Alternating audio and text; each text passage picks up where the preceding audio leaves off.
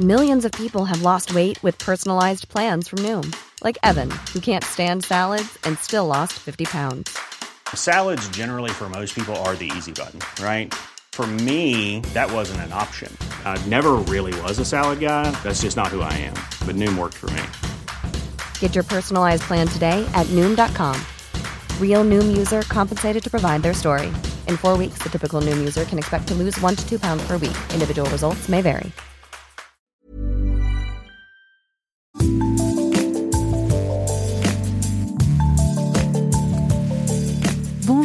C'est Anne-Laetitia Béraud. Bienvenue dans Minute Papillon avec notre rendez-vous La Bulle. Aujourd'hui, on va évoquer l'importance de la parole dans l'accompagnement de la personne malade. Votre ami vous annonce euh, qu'il, qu'elle a un cancer.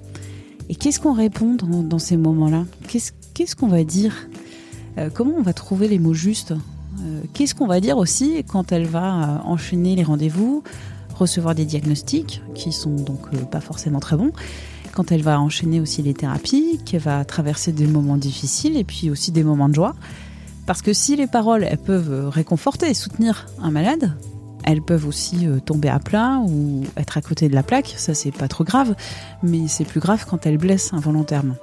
Charlotte Pascal est survivante du cancer du sein. Elle a écrit Ma meilleure amie a un cancer du sein aux éditions Flammarion. C'est un petit guide pratique pour celles et ceux qui accompagnent leur amie dans le combat contre la maladie. Parce que des malades, il y en a beaucoup du cancer du sein. Une femme sur huit va développer un cancer du sein au cours de sa vie. Ces expériences, ces situations, elle les a déjà vécues, Charlotte Pascal, et c'est pour ça qu'on va en parler maintenant. Première situation, l'annonce de la maladie. Un moment qui n'est pas facile, pour la personne qui annonce et pour la personne qui reçoit l'information, parce que bah, euh, la maladie, c'est toujours pour les autres, c'est jamais pour soi. Oui, c'est sûr que hum, on dit mais non, c'est pas possible. euh, comment ça a pu arriver Mais pas à toi. T'es tellement formidable. Et en fait, euh, oui, effectivement, mais ça touche tout le monde. Et hum, comme beaucoup de drames, on pense que ça arrive aux autres, mais mais pas à soi. Et cette meilleure amie peut avoir des réactions différentes. Donc euh, j'ai essuyé un peu les plâtres avec euh, une super bonne copine qui s'est mise à pleurer euh, parce que euh, ultra sensible, le- j'imagine. Et du coup, bah, tu te mets à, à consoler ta copine en disant mais t'inquiète pas, je vais y arriver, ça va, ça va bien se passer. C'est bon, c'est grave, mais c'est- peut-être pas si grave que ça. euh, je vais mourir. Enfin, voilà. Et en fait, euh, ben, on n'a pas vraiment envie de, de consoler ses copines. Une autre qui peut s'énerver en voilà en disant mais, mais je comprends pas, pourquoi pas à toi? Et puis pourquoi t'as pas fait de mammographie avant? Mais mais t'es trop jeune.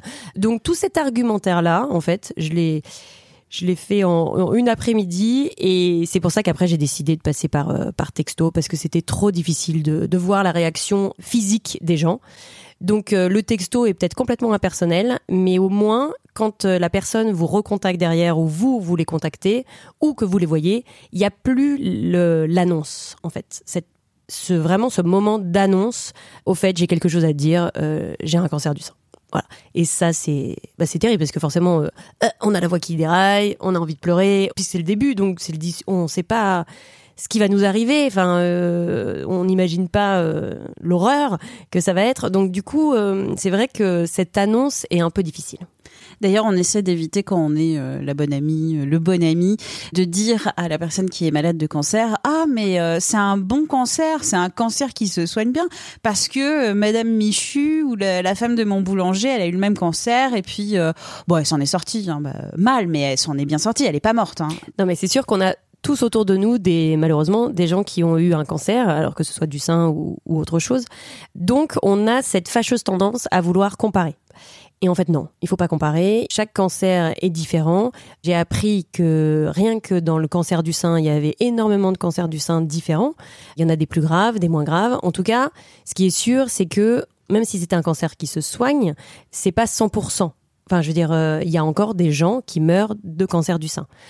Et on ne sait pas si ça va être nous ou pas. On ne sait pas si nous, on va mourir ou pas. On nous dit pas, ah ben, on va commencer les traitements, mais vous inquiétez pas, euh, dans six mois, vous êtes guéri. Enfin voilà, on ne sait pas. Même eux ne savent pas.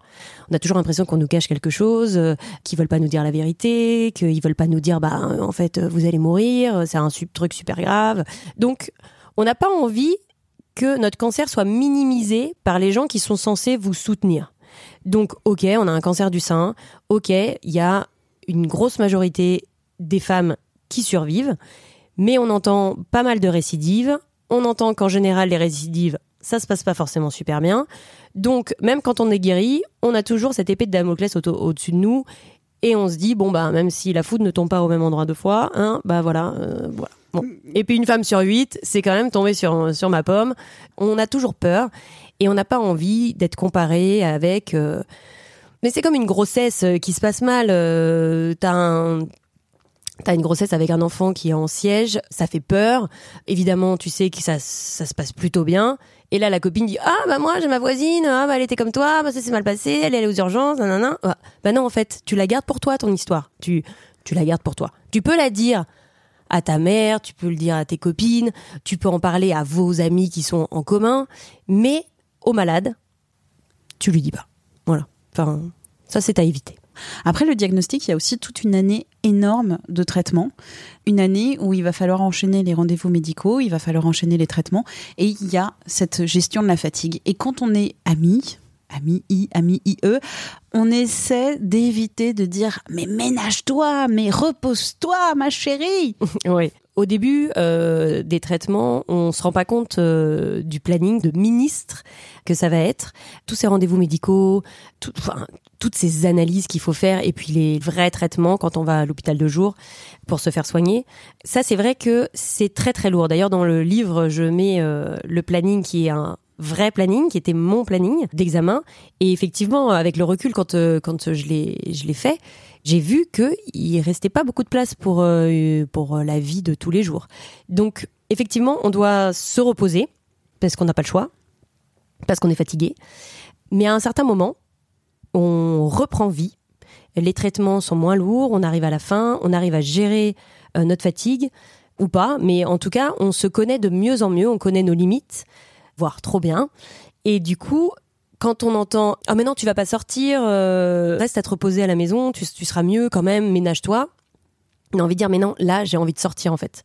Quand je suis dans mon lit, je suis dans mon lit, et quand tu me dis bah viens sors, euh, allez ça va te faire du bien, viens te balader, non laisse-moi dans mon lit, je suis fatiguée. Mais quand on a envie de sortir, eh ben il faut justement dire ok super, t'as envie de sortir, génial, on y va, qu'est-ce qu'on fait, qu'est-ce que tu veux faire, euh, danser sur les tables, ok super, c'est parti. Bon, c'est ça qu'il faut faire, c'est l'épauler dans ses dans ses besoins et pas la conseiller sur son état. Est-ce qu'il y a euh, une situation qui vous a plus blessé qu'une autre et que vous vous êtes dit mais euh, c'est évident je vais commencer par euh, cette situation euh, et cette phrase parce que j'en peux plus? Alors, vous pouvez pas vous imaginer le nombre de personnes, je crois que tout le monde, tout le monde quand euh, quand vous êtes chauve et que vous assumez le côté chauve, c'est-à-dire que moi la perruque j'en avais un peu marre, en plus euh, j'ai eu ma chimio pendant l'été donc il faisait chaud donc ça grattait, les foulards c'est bien mais euh, bon à bout d'un moment on, s'en passe. Donc on est souvent chauve à la maison et quand on reçoit quelqu'un on se dit bon allez je suis comme ça, je suis comme ça euh, et les gens sont agréablement surprises. Parce que c'est vrai que les cheveux chez une femme, c'est la féminité, c'est la séduction, c'est, enfin, c'est hyper important. hein, euh, je veux dire, voilà, c'est ça. Donc, euh, du coup, le fait de pas en avoir, les gens se disent, oh là là, euh, enfin, on a cette vision de la cancéreuse dans son lit, affaiblie, amaigrie, livide et chauve. Et là, en fait, ben, quand on voit que la personne qui est en forme, parce qu'elle reçoit quelqu'un, donc ça veut dire qu'elle n'est pas en train de mourir dans son lit, hein, ce qui était peut-être la semaine dernière ou deux jours avant, là, elle va bien, donc elle reçoit, ou elle voit des gens, et ben là, elle est chauve, parce que bon, euh, voilà, hein, c'est la simplicité. Les gens vous disent, oh mon Dieu, mais c'est dingue ce que ça te va bien. Mais tu devrais rester comme ça après, hein. Euh, bah non, en fait, là, euh, non, j'ai pas du tout envie. non. Mais c'est gentil, ça me fait plaisir. Alors là, vous vous arrêtez là, en fait. C'est-à-dire qu'en général, il y a la petite phrase en trop qui vient derrière en disant Ah non, mais tu sais, moi, j'ai un crâne affreux, je pourrais jamais, mais jamais être chauve. Bah en fait, je te le souhaite pas, du coup, hein, euh, parce que si tu l'as pas choisi, en plus, tiens, en plus, un... mais moi, je savais pas que j'avais un joli crâne avant d'être chauve, donc euh, en fait, c'est complètement débile. Donc, il vaut mieux s'abstenir aussi. Vous pouvez dire qu'est-ce que t'es jolie, ça te va super bien. Ah, mais t'as un look euh, qui déchire, j'en sais rien. Enfin, voilà, euh, tu devrais mettre des boucles d'oreilles, euh, ça c'est super. Peaufine ce look justement un peu grunge, un peu décalé. Mais lui dites pas, euh, moi, j'aurais jamais pu. Ramenez pas les choses à vous, en fait. C'est-à-dire que oh qu'est-ce que t'es courageuse, tu vois, moi j'aurais jamais pu. Mais en fait, euh, on te demande pas de pouvoir et j'espère vraiment pas un jour que tu sois dans ma situation. Donc juste complimenter votre ami sans vous mettre à sa place, parce qu'évidemment les gens se mettent toujours à la place. C'est comme l'annonce. À l'annonce, on dit tout le temps, mais comment tu l'as su? Oh là là, mais moi, tu vois, je me touche dans la, dans la douche, j'ai toujours peur. Mais parce que forcément, c'est quelque chose qui fait peur. Donc, on s'imagine un jour que ça peut nous arriver. Donc, on a peur. Mais devant elle, faites pas de comparaison puisque c'est pas le cas. Donc, euh, j'espère que vous le vivrez jamais. Voilà. Merci à Charlotte Pascal pour euh, cet entretien. Minute Papillon avec son point d'exclamation, sa petite vignette bleu ciel. C'est un podcast original de 20 minutes où vous le retrouvez sur toutes les plateformes d'écoute en ligne et sur 20minutes.fr. Sur les plateformes, n'hésitez pas à vous abonner, c'est gratuit. Vous serez ainsi alerté des nouvelles diffusions et puis vous retrouverez aussi très facilement les 973 épisodes déjà diffusés. Pour nous écrire, nous envoyer des idées, des commentaires, des critiques aussi, audio 20minutes.fr. On se retrouve très vite. D'ici là, portez-vous bien.